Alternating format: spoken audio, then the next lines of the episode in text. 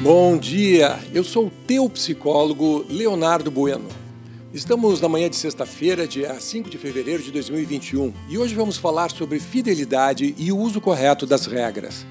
A fidelidade é uma discussão antiga, já diriam os poetas e os amantes. Um dos grandes medos dos relacionamentos qual é?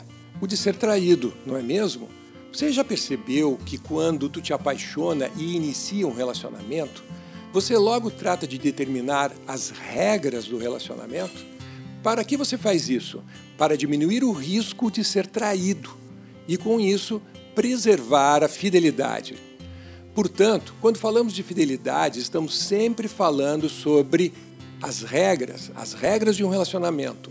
Logo, fidelidade está totalmente enraizada no uso das regras. De forma simples, somos fiéis quando executamos as regras. Somos pecadores ou infiéis quando não seguimos corretamente as regras.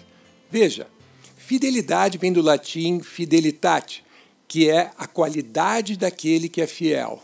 Xi, ficamos no mesmo, não deu para entender. Vamos mais adiante então. Fiel é aquele que se comporta com exatidão na reprodução da regra. Portanto, ele é honesto, ele é íntegro, é congruente com o que? Com as regras. Bem, se fidelidade significa ser fiel às regras, podemos ser fiéis a pessoas ou entidades? Se a gente seguir estritamente o conceito, não, é impossível. Então, trair ou traição é quando deixamos de seguir as regras Sim, nós traímos regras, jamais pessoas. Eu deixo de ser fiel quando quebro a regra. Daí, aí sim eu posso ser taxado de infiel ou traidor. Na terapia de casais, esse assunto é sempre polêmico. Casais confundem fidelidade com respeito próprio. Costumam dizer que se sentem desrespeitados pelo outro porque o outro não segue as regras. Vai levar um bom tempo de terapia para que os dois entendam que respeito e fidelidade são atitudes diferentes. Você se sente desrespeitado quando não se percebe valorizado, o que é diferente de se sentir traído.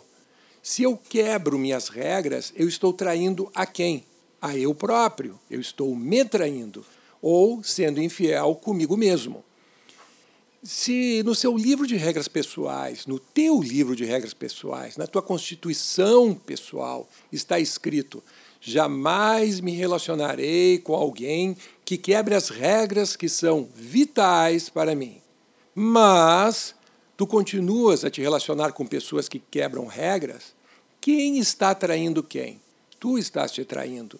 Tu estás te traindo porque tu quebrou a regra contigo mesmo tu continuas a procurar seduzir e dar início a relacionamentos com pessoas que quebram regras. Então, aonde está o erro? Na escolha, no primeiro passo. Eu preciso ser fiel aos meus preceitos, aos meus critérios pessoais. Ser congruente é, se quero um relacionamento X, vou procurar me relacionar com pessoas que também queiram um relacionamento X. Incongruente é dizer que quero A porém aceito B. Logo, estou sendo infiel com os meus preceitos, com as minhas regras. Estou traindo a minha constituição pessoal, que é o meu livro das minhas regras. Se você quer, na sua empresa, reunir um grupo de colaboradores que sejam fiéis, lembre, jamais os teus colaboradores serão fiéis a ti, mas sim as regras que você determina. Logo, escolha, contrate pessoas que concordem e valorizem as mesmas regras que tu estás impondo. É a certeza que você terá um grupo altamente fiel às regras. Se tu queres construir uma família fiel, encontre primeiro um parceiro, uma parceira que concorde com as tuas regras e que também as valorize, do mesmo jeito que tu valoriza. Só então ensine as regras aos filhos que virão. A infidelidade machuca porque você escolheu errado. Sim, escolheu errado a pessoa. Esqueceu de checar se as regras do teu parceiro, da tua parceira, eram simétricas às tuas antes de te deixar apaixonar. Portanto, se você quer iniciar um novo relacionamento, primeiro observe, cheque, comprove que a pessoa com quem você quer se relacionar carrega os mesmos valores em cima das regras, que são simétricas às tuas. Só então se entregue, se apaixone. Fica a dica do teu psicólogo.